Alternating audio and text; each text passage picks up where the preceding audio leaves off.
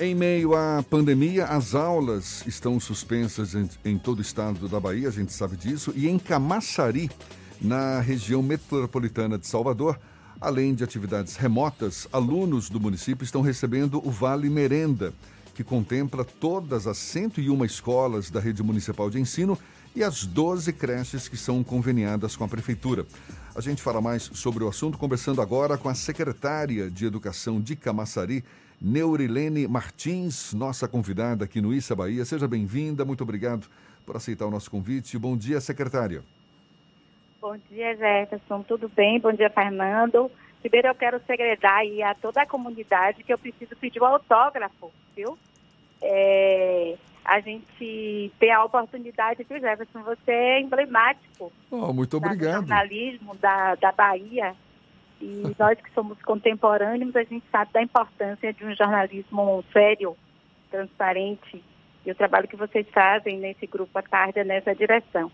E vou contar mais um segredo. A minha primeira profissão foi ser jornalista. Olha. Então, imagine aí a oportunidade que eu estou tendo hoje. Então, um ah. abraço para vocês. Quero também é, é, desejar né, paz e bem a todas as famílias, principalmente aquelas famílias que nesse momento estão enfrentando aí é, esse contágio, outros que já perderam também seus familiares, então nosso abraço. Então, vamos falar um pouquinho da, da, da nosso, do nosso projeto. Vamos, certo? vamos Nós sim. Nós temos um projeto que é o Mais e Melhor Educação em Casa, né? Desde meados de março, quando sofremos aí o efeito do decreto municipal, prefeito Alinaldo rapidamente tomando aí uma decisão sobre a interrupção das atividades, inclusive, as aulas, né? nós tivemos que nos concentrar em propor ações emergenciais que pudessem é, diminuir o impacto que a gente sabe que é profundo na vida da comunidade em relação à educação. Exatamente, então, eu queria falar um pouco mais sobre isso, porque tem essas atividades remotas né, que estão sendo oferecidas pela Secretaria Municipal da Educação de Camaçari. Os alunos estão sendo contemplados com que tipo de material, secretária? E como é que foi feito para que os alunos pudessem ter acesso a esse conteúdo, se a gente levar em conta que nem todos os alunos têm acesso à internet? Perfeito, Jefferson. Nosso projeto ele tem três pilares. O primeiro é a entrega de suprimentos. Então, a gente definir que as crianças vão ficar em casa, mas vão ficar em casa em quais condições? Então, aí se instituiu, a partir do dia 7 de abril, a entrega de um vale merenda, né, no valor de R$ reais por aluno. Então, a gente tem famílias que têm de um a quatro, cinco filhos, isso é, compõe aí a renda para a gente seguir ofertando a merenda, então não é um subsídio social, é, é a oferta da merenda escolar. O segundo pilar é exatamente esse que você é, questiona, que é a interação com as famílias e a oferta de atividades remotas. E o terceiro pilar é a formação dos professores. Então, não é possível, no momento de pandemia, a gente encerrar as escolas e deixar os alunos sozinhos, né?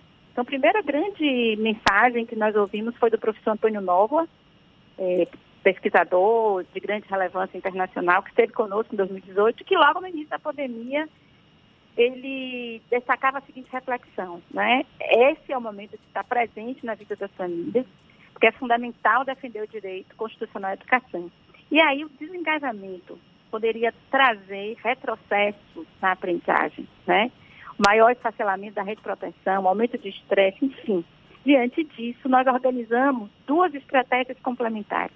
A primeira ser uma plataforma, inclusive é uma plataforma de conteúdo, de curadoria de conteúdo é aberta, qualquer munícipe poderá ter acesso, não apenas os estudantes de Camaçari, né, qualquer é, família da Bahia que queira ter acesso a orientações, né? Então, nós temos desde orientações para os bebês, crianças pequenas e crianças muito pequenas, como também atividades diárias para os estudantes dos anos iniciais e finais e EJA. Inclusive, o endereço é seduc.camaçari.ba.gov.br. Então, com essa plataforma, ali a partir do dia 20 de, de abril, todos os estudantes que tinham acesso né, ao computador, a celular, poderiam entrar e realizar as atividades diárias. Essas atividades todas foram é, elaboradas a partir da Base Nacional Comum Curricular e do referencial de Camaçari. Então, tinha ali uma, é, um cuidado com o currículo circulante para que pudesse inspirar, por sua vez, as escolas. E nós, nós instituímos os comitês escolares. Então, hoje nós temos 102 comitês escolares funcionando diuturnamente para interagir com as famílias.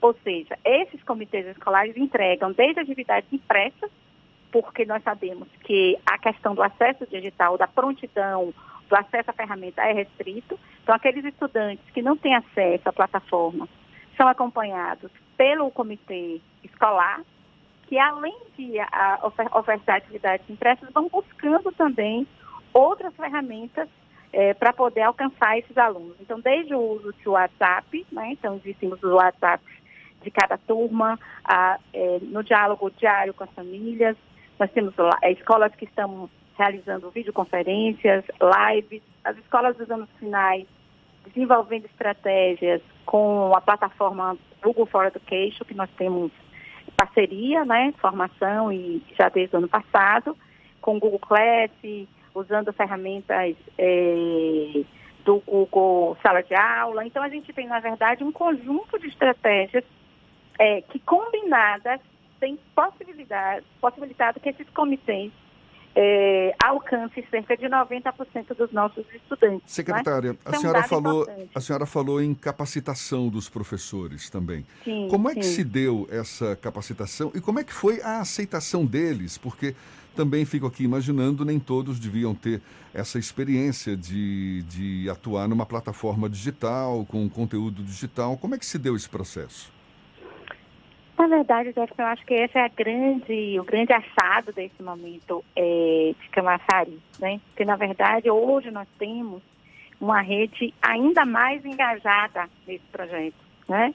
E é muito exemplar. Nós temos hoje 1.200 servidores, incluindo diretores, coordenadores, secretários escolares, é, professores e, e servidores também não docentes, que estão engajados nessa, nessa luta. E aí você coloca bem, porque na verdade, esses profissionais, eles estão agindo todos no limite da sua competência. Ninguém se preparou para, depois da nossa jornada pedagógica, que foi ali no início de março, a gente entrar nesse apagão.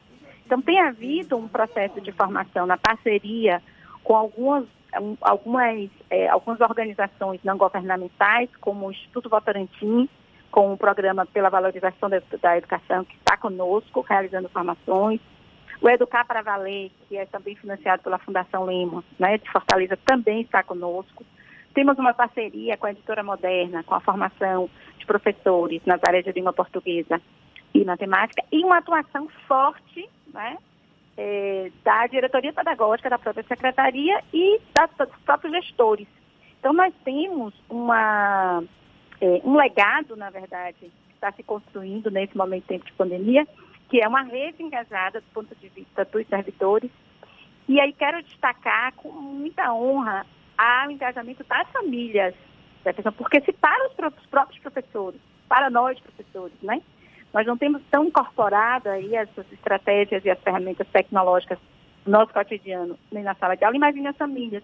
Então, nós estamos tendo um movimento das famílias, um esforço das famílias de alterarem suas rotinas, tanto para orientarem né, as crianças terem um tempo, terem um espaço é, dentro das suas casas, como também um alargamento das, das competências da família de baixar vídeo, de fazer vídeo, de filmar. Então, assim, hoje, se você abrir o Facebook das escolas de Canaçari, você vai se defrontar com inúmeras imagens e cenas de aprendizagem dentro das casas, né, das crianças postando seus vídeos com as poesias, Neurilene, né, tudo sobre é, meio ambiente, saúde, enfim.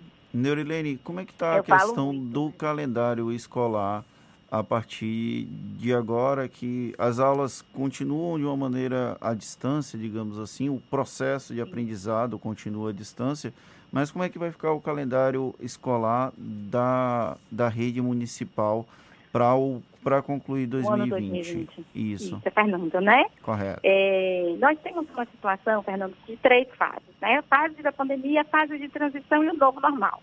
Nesse momento a gente está atravessando aqui o período de pandemia, mas já acompanhando todas as publicações nacionais e internacionais que apontam aí, né, para a elaboração do protocolo de retorno. Então, esse, essa transição, na verdade, é exatamente esse momento onde nós receberemos os nossos estudantes num regime é, especial. Então, com flexibilização de presença, com retorno gradual, com rodízio de alunos. Nós temos um parecer que foi azarado pelo Conselho Nacional de Educação, que ele é consistente, né? inclusive com a participação é, de diferentes organizações como a União Nacional de Conselhos Municipais de Educação, a Undine, CONSED, que é o Conselho Nacional de Secretários de Educação, enfim, né, pesquisadores, que nos orientam na direção da, dessa, é, de, dessa definição de protocolo. É importante dizer que o que nós estamos acompanhando, e Camaçari já tem um protocolo preliminar é, de retorno às aulas, não é quando voltar. Né? Essa é uma questão de decisão é, sanitária da Secretaria de Saúde, né? com uma compreensão de como vem sendo feito aí pelo prefeito Arinaldo, pelo governador do estado, por esse comitê de prefeitos da região metropolitana. Então, é uma decisão que deve ser tomada com muita cautela. Mas o como voltar é o que a gente já está trabalhando, considerando as condições sanitárias que devem ser garantidas dentro da escola, planejando, então, essas, esses ajustes para a escola, questões socioemocionais, tanto de professores quanto de alunos, quanto das famílias, e as questões pedagógicas. As grandes, os grandes conceitos, Fernando, que vem no, no parecer eh, do Conselho Nacional de Educação, apontam, por exemplo, para a questão da flexibilização acadêmica, ou seja, o que isso significa? É uma orientação para que a gente, para que os municípios, né, que tenham, todos nós temos autonomia de decisão, mas são diretrizes, né, para que a gente possa planejar um contínuo curricular entre o ano 2020 e o ano 2021, coordenando esses dois calendários. Essa é uma primeira orientação, a exceção, por exemplo, dos meninos que estão, por exemplo, concluindo o nono ano, né? Que precisa entrar em outra rede, que a gente precisa, então, fazer uma outra gestão. Um outro ponto, que é o ponto 13 também desse mesmo parecer, é a flexibilização regulatória, que significa revisar os critérios de avaliação com o objetivo de que a gente não amplie aí a reprovação, ou seja, vamos avaliar exatamente aquilo que os alunos aprenderam no ano 2020, né? Porque senão você tem um risco enorme de ampliar a evasão e o abandono escolar. Então, esse, é, é, já temos também a, é, a medida provisória que já flexibilizou é, os dias letivos, né, os 200 dias letivos, e são com essas orientações que nós estamos é, compondo né, esse planejamento do protocolo de retorno às aulas, que inclui a questão da, da, da definição do novo calendário.